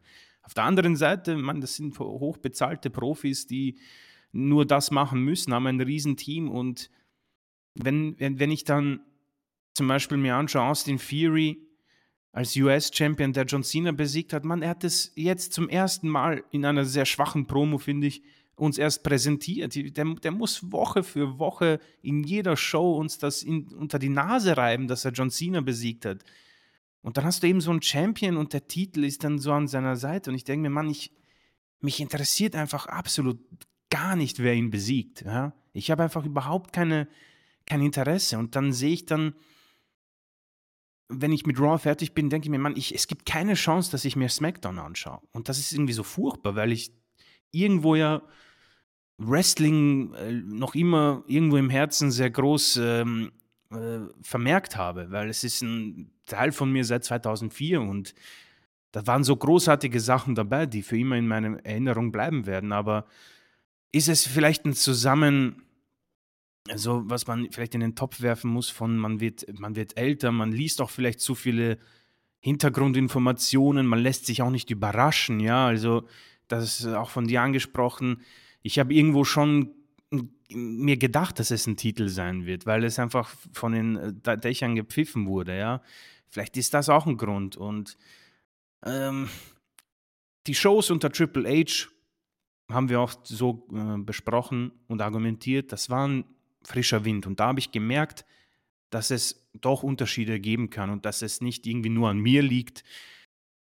Das Wrestling war im Vordergrund. Er hat diese Midcard-Titel inszeniert, damit man auch irgendwie einen Grund hat, um 2 Uhr in der Nacht aufzustehen. Ähm, aber unabhängig von Vince McMahon oder Triple H, es fehlt mir ein bisschen, dass ich investiert bin. Es fehlt mir so die Lust, dass, weiß nicht, dass CM Punk rauskommt und sich in die Mitte des Ringes setzt und einfach alles sagt, was ihm am Herzen liegt. Natürlich ist das tödlich für WWE irgendwo. Äh, das mag Vince McMahon nicht, aber meine Güte, Leute, die haben mit CM Punk so viel Geld gemacht wie nur mit John Cena damals, ja. Und ich denke, dass nicht alle, also das möchte ich auch sagen, und der Triple H da nicht in Schutz nehmen. Nicht jeder hat dieses Charisma, aber ich denke doch, dass da die Hälfte dieser Leute unfassbares Talent hat. Chad Gable, meine Güte, hätte ich Bock, dass der einen Midcard-Titelrun bekommt und einfach Woche für Woche so ein Seth Rollins-Ding macht, wo er Open Challenge macht und dann gibt es diese einfach 15 bis 20 Minuten geiles Wrestling und so, dann würde es mich auch interessieren und ich würde mich darauf freuen, wenn ich sage, okay, ja, was passiert heute? Aha, Chad Gable gegen Seth Rollins, Intercontinental Championship, das wird ein Banger, ja, wie Seamus sagen würde. Aber es ist im Moment, ich, ich schaue das durch und bin einfach froh, dass es vorbei ist. Gut, der Zeitunterschied ist, ist ein Problem. Aber es ist einfach auch kein Aha-Effekt. Ich meine, Trish Stratus ist da, ist ein Heel. Hm, Damage Control, wenn ich jemanden mag, werden sie sowieso zerstört. Ist halt auch mein Problem, ja, dass ich die mag und WWE nicht. LA Knight, denke ich mir, hätte ich Bock drauf, wird nicht genutzt. Deswegen, äh, Grundrauschen trifft es perfekt mit einem Mix aus den eben genannten Dingen, dass vielleicht die Zeit sich geändert hat und WWE einfach auch nicht muss. Ja, sie müssen nicht. Die Zahlen, die Ticketverkäufe sind, sprechen eine eindeutige Sprache. Sie müssen nicht liefern. Es gibt so viele Fans wie noch nie gefühlt. Und auf der anderen Seite eben, dass es, ähm, dass ich mich verändert habe und das Produkt. Und äh, am Ende ähm, macht man das in meiner Situation tatsächlich aus, aus Liebe zu diesem, zu diesem Podcast und der Community im Moment, denn ich wüsste ehrlich nicht, ob ich noch WWE schauen würde. Selbst AEW schaffe ich nicht und die machen eigentlich das, was ich hier fordere. Und äh, ja, also ein Mix von all den genannten Dingen, die, wo ich jetzt einen Monolog gehalten habe, der in sehr viele Richtungen geschossen ist. Ich wollte gerade sagen, ich, ich, muss jetzt gucken, wie ich da von diesen ähm, philosophischen Ausführungen wieder den ähm, Weg zurückbekomme. Aber ich glaube, ich kriege es halbwegs hin. Hm, Tobi hat vorhin etwas gesagt, was ich sehr interessant fand. Ich äh, lasse jetzt mal das, das Weekly-Geschehen wieder Weekly-Geschehen sein und springe zurück zur Personalie Reigns, weil da im Unterbewusstsein was gearbeitet hat, was ich Tobi jetzt nochmal fragen muss. Tobi hat gesagt, und ich finde den Gedanken, je öfter ich drüber nachdenke, wie gesagt, äh, überzeugend. Wenn WWE derzeit noch gar nicht genau wissen sollte, also unterstellen wir jetzt mal dieses Szenario, ähm, wann Reigns den Titel abgeben wird. Tobi, wer wäre überhaupt reif, ihn den Titel abzunehmen? Grübel ich gerade vor mich hin. Ja, ich grübel auch. Jetzt muss ich nur mein Grübeln parallel kommentieren. Das ist eine sehr, sehr gute Frage. Äh, im Endeffekt, äh, das, das kann, wie gesagt, sein, dass WWE das noch gerade gar nicht weiß. Äh, es können, man kann es vielleicht am ehesten mit so Kategorien beschreiben. Ist es jemand, der es im zweiten, dritten Anlauf schafft? Seth Rollins, Cody, Sami Zayn, glaube ich jetzt nicht, aber irgendwie so die Riege. Ist es jemand, der, ähm, ist es jemand, der vielleicht aus der Legendenriege kommt wie The Rock, wo ich, wo mir alles platzen würde vor Frust, wo, wo, wo, ich mir denke, das müsste ja absolut gar nicht sein. Äh, oder ist es eben jemand aus der jungen Garde? Carmelo Hayes, Braun Breaker, ich spinne einfach nur rum. Äh, Grayson Waller, ist es einer aus der Bloodline? Äh, Jay Uso, aber das, ich muss sagen, keines dieser Szenarien überzeugt mich so hundertprozentig. Stand jetzt. Das liegt aber auch daran, dass eben Mania gerade mal vier Wochen her ist und ich da noch sehr, ähm, sehr eingenommen bin. Aber ja, einen konkreten Namen nennen kann ich dir kann ich dir nicht. Ich kann irgendwas von der WWE-Roster-Seite vorlesen, aber von keinem Namen davon bin ich jetzt gerade überzeugt. Das will ich euch ersparen. Ähm, ja, man kann sich verschiedene Kategorien aufmachen und dann vielleicht mal die Kategorien mit Wahrscheinlichkeiten beziffern und überlegen, wie wahrscheinlich ist es, dass es eben eine Legende wird oder dass es eben ein Up-and-Coming-Star äh, wird, der jetzt erst von NXT noch hochkommt. Ähm. Oder ist dieser jemand bei AEW im Moment unter Vertrag? Ist dieser jemand gerade vielleicht noch gar nicht bei WWE? Auch das ist nochmal eine zusätzliche Riege, die du aufmachen kannst. Also so viele so viele Möglichkeiten und äh, mit diesen Möglichkeiten noch eine gigantische Fallhöhe, wie ich finde. Ja, ja. und dementsprechend, ja, weiß nicht, ob du in der Zwischenzeit, ob dein Grübeln irgendwo Stolpersteinchen gefunden hat, was es aufgreifen kann oder nicht. Nee, ich glaube, es muss im Spekulativen bleiben. Also ich finde die Idee, da, da in die Richtung habe ich auch äh, gegrübelt. Äh, vielleicht ist der Prinz noch gar nicht äh, auserkoren. Und äh, wer weiß, was in einem, anderthalb Jahren alles passieren kann. Ich glaube auch, dass vor anderthalb Jahren kein Mensch mit Sami Zayn auch nur irgendwie gerechnet hätte, dass äh, der so overkommt. Oder auch vor einem Jahr keiner damit gerechnet hätte. Ähm, da waren ja alle stolz auf sein äh, Match, das er gegen Johnny Knoxville gemacht hat, was ich übrigens auch großartig fand, wie er es damals äh, inszeniert hat und aufgezogen hat. Aber dass er daran anknüpfend äh, sich derart overbringt, so ein zweiter Daniel Bryan-Effekt 2013, 2014, hätte auch keiner gedacht. Und wer weiß, vielleicht äh, passiert etwas, was derzeit auch noch keiner vorhersehen kann. Ja, dann äh, haben wir tatsächlich eine User-Frage, die ich äh, hier ähm, heranziehen möchte. Und zwar unser User Atticus Finch mit passendem Profilbild hat zwei Fragen gestellt. Die eine haben wir, glaube ich, beantwortet. Und zwar war die erste Frage, haben in euren äh, Augen beide Titel, also der alte und der neue, den gleichen Wert? Ich denke, die Frage haben wir eindeutig bereits beantwortet. Da sind wir uns auch alle drei einig. Die andere Frage, heute ist irgendwie Roman Reigns Tag, an dem kommen wir wohl nicht vorbei, äh, hau ich gleich an Tobi raus. Wie sollte man Reigns vernünftigerweise bucken, wenn die Titel und das Stable mal weg sind? Also das geht ungefähr drei Jahre in die Zukunft jetzt, diese Frage, nach dem, was wir uns ausgedacht haben. Aber sie ist, finde ich, schon interessant. Was willst du machen, wenn du Reigns, wann auch immer, den Titel wegnimmst? Willst du ihn überhaupt heiß halten? Muss er weg? Oder wie willst du ihn bucken? Ach, vielleicht, vielleicht sollte man es wenn ich jetzt gerade an die Realität denke, vielleicht macht Reigns einfach, vielleicht setzt bei ihm der FC Bayern München-Effekt ein. Er hat so lang, so viel gewonnen, dass er irgendwann müde wird, unaufmerksamer wird und nicht mehr alle Chancen ergreift. Und zack, ist der Titel dann auf einmal doch wieder weg. Ähm, das ist aber jetzt auch keine, keine super compelling Storyline ist schwierig. Also ohne Bloodline, finde ich, fehlt Reigns ein ganz, ganz, ganz wichtiges Element. Er hat dann noch vielleicht ja. einen Paul Heyman an seiner Seite, aber mit der Bloodline fehlt wirklich der X-Faktor eigentlich für seinen Title Run. Ja, und er alleine als Ziel kann er definitiv auch Bestand haben. Aber ich glaube, ich glaube, das wirst du nicht alleine mit ihm so lang ziehen können, sondern du wirst dann schnell wieder auf die Komponente Paul Heyman kommen. Da wird wieder viel Misstrauen geschürt werden. Ja, und wenn er dann den Titel alleine verliert, ohne dass er die Bloodline oder so an seiner Seite hat, dann kann es nur über so eine, ja, der hier wird unaufmerksam Story gehen oder er wird alt oder er wird, er hat nicht mehr den Hunger auf den Titel. Ähm, aber ja, oder du machst halt eine, eine Geschichte, dass äh, Roman Reigns komplett aus dem Nichts tatsächlich besiegt wird. Also, dass wirklich in einem Match, wo alle denken, ja, ja, den haut er eh schnell weg, dass er da auf einmal verliert. Sowas, was gar keiner kommen sieht. Äh, vielleicht wird es auch in die Richtung gehen, aber ja, du musst mit Reigns aufpassen. Irgendwann wird es ja auch einen Status erreichen, so wie das ja mit vielen Legenden ist. Da wird er einfach überall bejubelt werden, weil das dann so ja. ikonisch ja ist. Ja, und dann musst du aufpassen, darf er überhaupt von einem Babyface besiegt werden. Du willst ja auch nicht, dass derjenige, der ihn besiegt, auf einmal der ist, der ausgebuht wird. Das, das willst du ja auch tunlichst vermeiden. Und dementsprechend muss man schon ein bisschen aufpassen, auch dass er alleine weiter, klar, der Heal bleibt dann wenigstens. Ähm, und dass vor allem der Gegner so aufgebaut ist, dass man für ihn jubeln kann.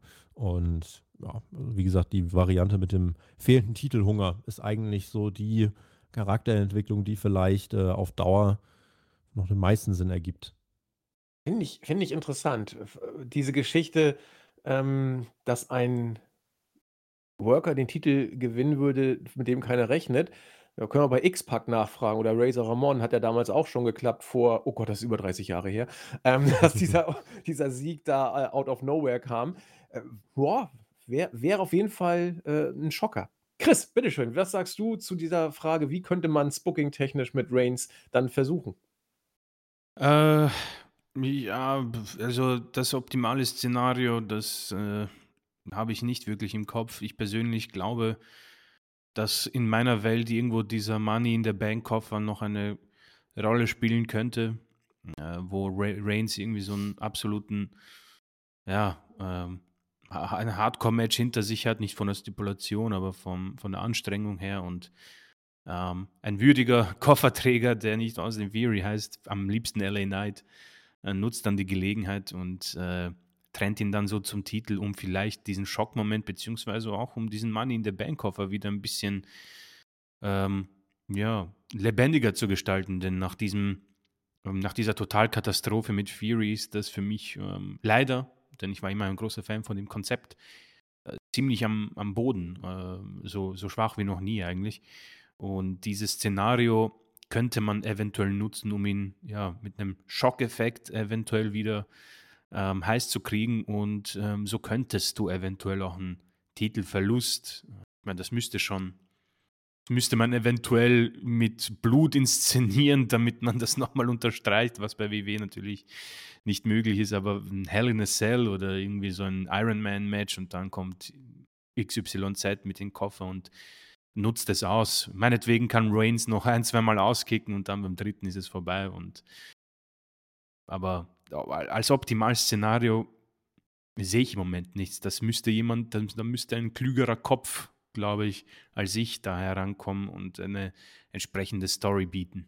Fände es übrigens beim Money in the Bank Szenario cool, wenn das nicht ein Cash-In nach dem Match wäre, sondern um denjenigen, der Reigns dann besiegen würde, auch zu stärken, äh, der soll das davor ankündigen. Der soll sagen, so, hier ist mein Koffer, hier ist meine Opportunity, jetzt do or die, entweder ich besiege dich oder ich lasse es und dass der dann gewinnt, weil ich sehe so ein bisschen die Gefahr, wenn es dann ähm, so ein ja, so eine Niederlage von Reigns ist, dass, dass er nach einem Match erst nochmal dann äh, verliert mit so Money in the Bank Cash-In, das finde ich löst nicht ansatzweise die, die Magie und die, die Hundertprozentigkeit ein, mhm. die du eigentlich mit so einem Payoff generieren kannst, weil dann ist es so ein, oh, jetzt haben, sie, haben wir nur einen Koffer eingelöst. Ja, ja, das stimmt. Könnte man übergangsweise wahrscheinlich machen, aber ich finde es dann zum Beispiel besser, wenn man das Gimmick äh, benutzt, dass man dann wirklich, ja, wie es äh, ja, eben andere Namen schon gemacht haben. John Cena zum Beispiel selber, der sagt, so, bei oder an Tag XY werde ich gegen dich antreten, alles oder nichts.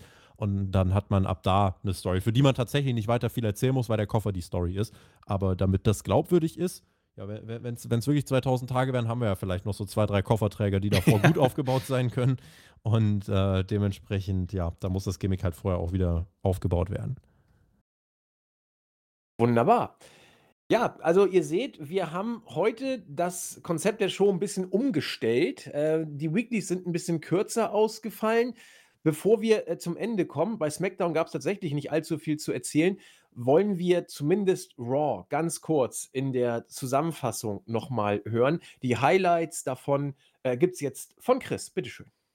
Äh, ja, sehr, sehr gerne. Also äh, Raw begann mit äh, der Musik des American Nightmare Cody Rhodes und grundsätzlich ähm, hat er nicht viel Neues erzählt. Ja. Ähm, er hat davon gesprochen, dass ähm, dass er immer diese Attacke vor den Augen hat von äh, Brock Lesnar und er hat uns äh, seine Narbe präsentiert, die er bei Hell in a Cell äh, bekommen hat und äh, er hat dann sich ausgezogen, hat gesagt, Brock Lesnar, bitteschön, hier ist noch sehr viel Platz für weitere Narben, aber das, was äh, die erste Narbe präsentieren soll, ist die Tatsache, dass ich äh, nie aufgeben werde. Ja.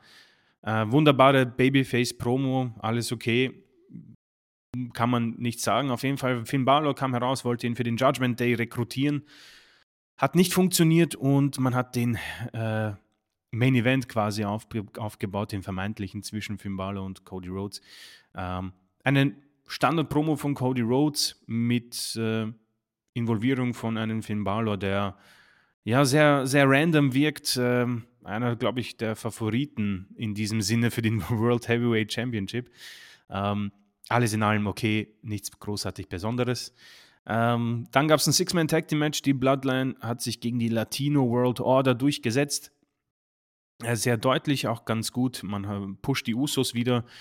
Äh, oder was heißt wieder? Man äh, präsentiert sie so, wie man es machen müsste. Ja? Ein One-Off bei WrestleMania. Sie sind weiterhin ein gutes Tag-Team. Sie sind weiterhin ähm, auf einer Wellenlänge. Und Solo Sikoa hat auch wieder eine große Rolle gespielt dabei. Latino World Order finde ich gar nicht so schlecht, interessante Mitglieder und man hat natürlich mit Eddie äh, und der Musik und der Vergangenheit äh, etwas, was die Merchandising-T-Shirts äh, ziemlich gut äh, pushen wird. Ich habe irgendwo gelesen, dass das im Moment durch die Decke geht. Ähm, dann gab es eben dieses Szenario mit der Bloodline, haben wir schon angesprochen. Das ist eben etwas, was äh, die ganze Geschichte gut unterstreicht. Sami Zayn und Jey Uso sind in ihrer Rolle einfach ziemlich gut. Also Sami Zayn wandert da backstage herum und trifft eben auf Jay und äh, man spricht eben darüber, dass äh, was könnte denn die Zukunft sein, wenn sie diese Titel nicht gewinnen bei Freitag? Wie wird sich der Tribal Chief verhalten? Ja, und man schürt hier ganz schön auch die Zweifel und auch die Interpretationen sind natürlich vielfältig und das finde ich macht man hier weiterhin noch gut. Ist halt die Frage, ja, hat man spannt man es zu weit oder kann man sich nochmal ähm, ja, an den hohen Moment, sei es auf Survivor Series, Royal Rumble wieder ähm, orientieren.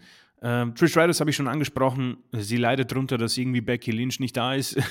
Man, die Fehde ist nichts für mich. Ja, äh, ob sie jetzt Langzeit dabei ist, weiß ich nicht. Äh, offenbar wird es das Match beim SummerSlam geben. Also die müssen das noch sehr, sehr lange strecken. Becky hat im Moment eine Knöchelverletzung, glaube ich, und dementsprechend ist das wohl nicht so gelaufen, wie man sich vorstellt. Und Trish wird wohl ziemlich sicher die ähnliche, ähnliche Promos liefern, Woche für Woche. Ähm, Wem es gefällt, Trish Stratus wieder zu haben, das passt. Für mich äh, ist es nichts. Street Profits gegen Cedric Alexander und Shelton Benjamin ist wohl sehr kurzfristig auf die Karte gekommen. Also Vince McMahon hat wohl wieder ein paar Skripte zusammengerissen. Ähm, bin mir jetzt nicht sicher, wer da, ich glaube Piper Niven und irgendjemand war äh, glaube ich, geplant, hat man gestrichen. Triple H und den neuen World Heavyweight Titel haben wir schon besprochen. Ähm, in, alles in allem ganz, ganz okay, netter Titel, aber äh, den Hintergrund muss man dann doch, glaube ich, hinterfragen.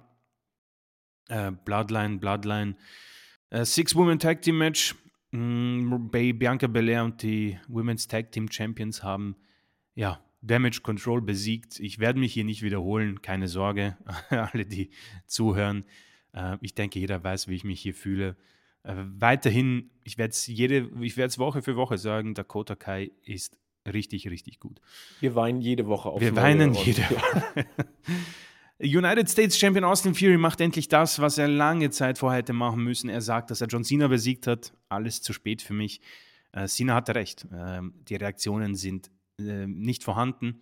Für mich ein Mann, der weiterhin das Potenzial hat, aber man äh, bemüht sich nicht wirklich, finde ich. Es ist äh, sehr, sehr schwach. Er wurde auch von Lashley irgendwie hier auch, ja, äh, ein bisschen exposed, wo er gesagt hat, ja, eigentlich sehe ich hier nur einen Angsthasen, ja, der gegen mich nie gewonnen hat.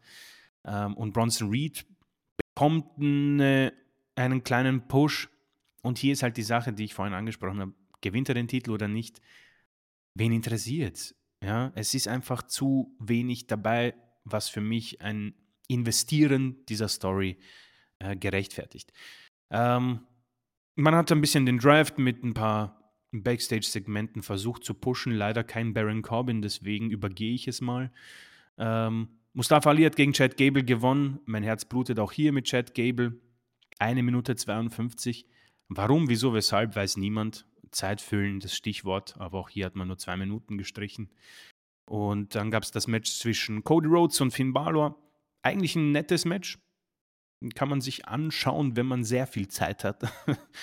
äh, dann kam Seth freaking Rollins und man hat ein Match für Backlash. Ähm, ein bisschen inszeniert, nachdem es random bei Twitter äh, bestätigt wurde. Omos, der bei WrestleMania verloren hat, wird auf Seth Rollins treffen. Seth hat klar gemacht, dass er seine Blicke auf den neuen Titel gelegt hat.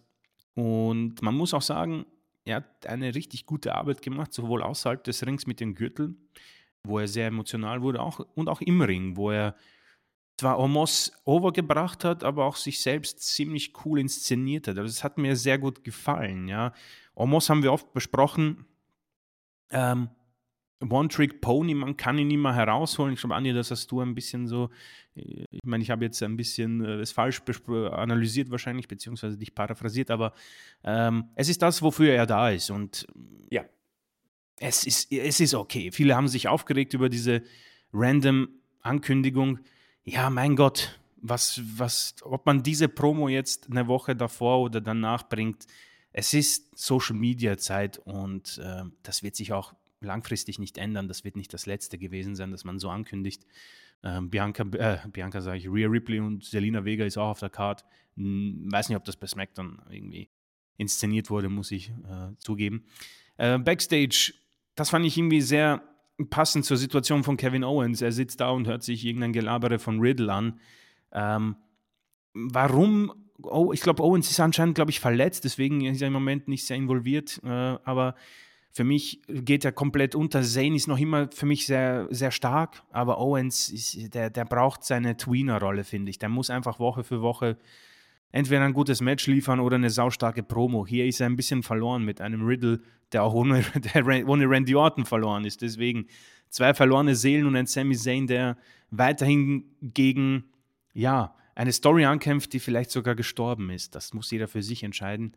Und dann der Main Event. Rey Mysterio gewann gegen Damian Priest ähm, nach einer Disqualifikation. Das wurde genutzt, um das Street Fight Match für Backlash anzukündigen.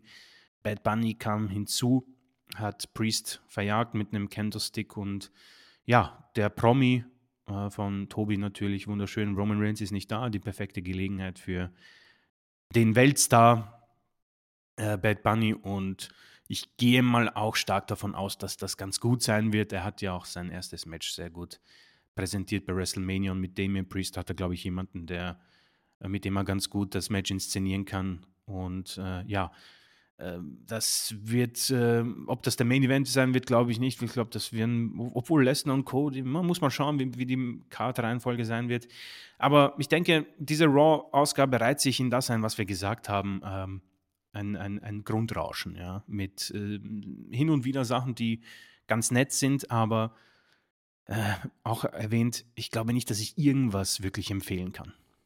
Vielen Dank. Also das war das war mega, Chris. Kurz und knackig Raw zusammengefasst. Ich bin, äh, sprachlos. Vielen Dank. Ich habe auch nicht weggegrätscht diesmal. Also das war das war schön. Also, ich habe auch gedacht, als als du noch mal die Show Revue passiert hast lassen, ähm, muss ich sofort an Tobis Grundrauschen denken. Hier Ja, ist nichts, was einen gut. irgendwie aufregt oder sagt: „Wie kann man den Mist nur so machen?“ oder oder kaum etwas, während früher man alle 5 Sekunden in Ohnmacht gefallen ist, gefühlt vor vor Sprachlosigkeit. Ne, das kann man gucken, man kann einschlafen, man wacht wieder auf und guckt weiter. Also, es ist, wie Tobi sagte, es war alles schon viel, viel schlimmer in der Absolut, Vergangenheit, absolut, ne? ja. Ja, damit sind wir durch, meine Damen und Herren. Ähm, vielen herzlichen Dank fürs Zuhören. Ich habe mich riesig gefreut, dass Tobi da war und so komisch es sich zuerst vielleicht anfühlen hätte können, hat es aber nicht. Nicht nur, weil ich mit Tobi schon, äh, 'n paarmal bei ihm war. Es fühlte sich so an, als ob du schon ewig auch hier gewesen wärst. Und, äh, ganz herzlichen Dank. Und wenn du da bist, äh, kriegst du natürlich die Schlussworte. Ach Gott, ich will den Chris auf jeden Fall gleich noch was sagen lassen. Der hat die Schlussworte, das, äh, bestimme ich jetzt einfach als Gast. Also, ich drehe noch mal Hat komplett am Rad. auch immer, also. Die soll er gleich noch mal kriegen. Vielen, vielen lieben Dank für die Einladung und vielen lieben Dank an alle Zuhörerinnen und Zuhörer. Ähm, freut mich sehr, dass ich hier am Start war und dass das endlich mal geklappt hat. Und der Andi ist natürlich auch dann äh, wieder bei mir eingeladen. Da drehen wir den Spieß wieder um und dann bin ich vielleicht mal wieder hier. Je nachdem, wenn ihr da Bock drauf habt, kriegen wir das sicher mal wieder hin. Und ja, es war mir äh, eine innere Bundesgartenschau, mit euch über das aktuelle Wrestling-Geschehen zu sprechen. Und äh, ja, Vielen lieben Dank und wünsche euch allen eine schöne, gute Woche. Wen es betrifft, äh, ihr wisst auch, wo ihr mich sonst noch hören könnt. Das muss ich jetzt nicht noch zehnmal breit treten. Und ja, in diesem Sinne, äh, GW sage ich immer zum Schluss. Genießt Wrestling. Ja, Chris, was willst du jetzt machen? Nur hast du die äh, Schlussworte. Natürlich mache ich die Abmoderation, da kenne ich ja nichts, aber die vermeintlichen Schlussworte. Ah, ne, ich muss ähm, sagen, das war eine richtig coole Ausgabe. Ich möchte mich auch bedanken, dass du dir Zeit genommen hast. Würde mich freuen, wenn wir das regelmäßiger hinbekommen. Weiß nicht, was dafür äh, Alle, alle ein, zwei Jahre ist doch regelmäßig. Von mir aus So wie. Roman Reigns sein Titel. Ja, immer. Tobi ist der Reigns, ja. Ähm, nee, es war auch äh, in, insofern ziemlich cool, weil ähm, ich, ich, ich möchte nicht irgendwie sagen, es ist, es, ist, es ist zwischen mir und Andi nie monoton, aber es ist cool, auch andere äh, Worte zu bekommen. Dieses Grundrauschen wäre mir zum Beispiel nie eingefallen und es passt so wunderbar in diese Raw-Ausgabe und das Produkt und generell ähm, Ideen, Szenarien mal von jemand anderes äh, zu bekommen. Und äh, man denkt auch darüber nach, wie kann man darauf reagieren, beziehungsweise wie findet man das. Und das war, äh, ich vergleiche es immer wieder schön, es ist wie, als würde ein bisschen noch äh, so äh, äh, frische Luft reinkommen. Äh, deswegen war's, ähm, hat sehr viel Spaß gemacht. Und wie gesagt, ähm, ähnlich wie Reigns freue ich mich auf die nächste Titelverteidigung. Ja, damit sind wir am Ende. Äh, Liebe gehen raus oder geht raus an alle, so wie das so ist. Und wenn wir schon mal zu dritt sind, versuchen wir mal, ist ein bisschen fies, weil Tobi die ja gar nicht kennt, die Verabschiedung. Aber wir versuchen es mal. Tschüss sagen. Der Chris. Der Tobi? Und der Andi. Perfekt, beim ersten Mal hat es geklappt. Damit bist du wieder eingeladen, wenn du Zeit hast. Wir freuen uns auf dich. Macht ihr alle es gut. Wir hören uns, wir sehen uns äh, in euren Herzen. Bis denn. Ciao. Tschüss.